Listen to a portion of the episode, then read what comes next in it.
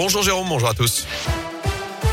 Et on débute avec vos conditions de circulation. Ça va de mieux en mieux du côté de Saint-Etienne, notamment. Quelques ralentissements simplement dans le secteur de Villars sur la rocade ouest en arrivant sur le rond-point de Ratarieux. Des ralentissements aussi à la jonction entre la RN88 et la 72 dans le secteur de Terre-Noire. Pour le reste, c'est plutôt fluide. Actuellement, c'est compliqué. En revanche, toujours autour de Lyon, deux entrées du tunnel sous Fourvière sur la 42 et la 46 à hauteur du nœud des en arrivant de Bourg-en-Bresse. Sur la 46 sud également dans le secteur de Lyon. Et puis sur la 7 au sud de Lyon. À la une de l'actu ce lundi. Les masques tombent à l'école alors que les vacances se terminent ce matin pour les enfants de la zone B. C'est un nouveau protocole sanitaire qui entre en vigueur en primaire. Chez nous, ce sera lundi prochain avec la fin notamment du port du masque en extérieur. La fin également des attestations sur l'honneur pour les parents. Et puis à partir de la semaine prochaine, donc, ce sera surtout la fin des trois tests obligatoires pour les enfants cas contact. Un seul sera nécessaire à J plus 2. Hier, le ministre de la Santé, Olivier Véran, a confirmé un effondrement depuis plusieurs semaines de la vague Omicron. Elle réduit son allure par deux chaque semaine. Enfin, à l'étranger. Faites vos valises. Après deux ans de fermeture, l'Australie rouvre aujourd'hui ses frontières à tous les touristes vaccinés.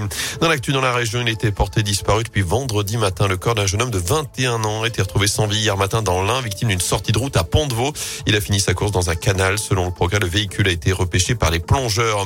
À retenir aussi cette plainte déposée par la mairie de Montrond-les-Bains dans la Loire en cause d'un cours d'eau pollué par des hydrocarbures. Selon le progrès, un cours d'eau qui se jette dans la Loire, le fleuve, sont des riverains qui ont donné l'alerte, notamment sur les réseaux sociaux à cause des odeurs de carburant dans le secteur. En foot, l'exploit de Clermont. Les Auvergnats sont allés s'imposer à Marseille hier soir pour la 25e journée de Ligue 1. Succès 2-0 grâce à des bulles Bayo et Alévina. Les voilà désormais 15e à 6 points de la zone de relégation.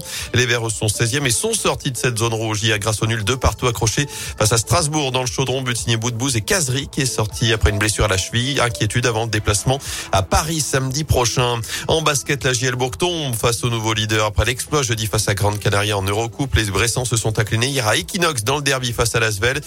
68-62 face au Villeurbanne. Écoutez la réaction du coach de la JL, Laurent Leniam. Pas tellement de choses à dire. Hein. Il y avait la place pour gagner. L'équipe a vraiment été valeureuse jusqu'au bout, s'est battue jusqu'au bout, n'a jamais abandonné. Mais on n'a pas réussi, on n'a pas assez bien joué pour euh, pour l'emporter. Donc simplement, on est tombé sur une, une équipe qui, qui était bien en place défensivement et on n'a pas réussi sur l'ensemble du match à répondre aux, défis physiques qui nous étaient proposés. Voilà, on a été battu dans, dans beaucoup de duels.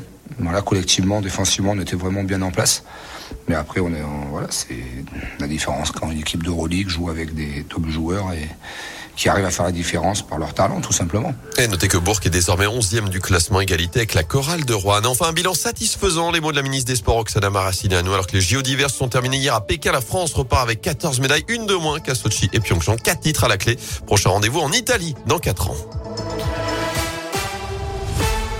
Merci beaucoup Gaëtan.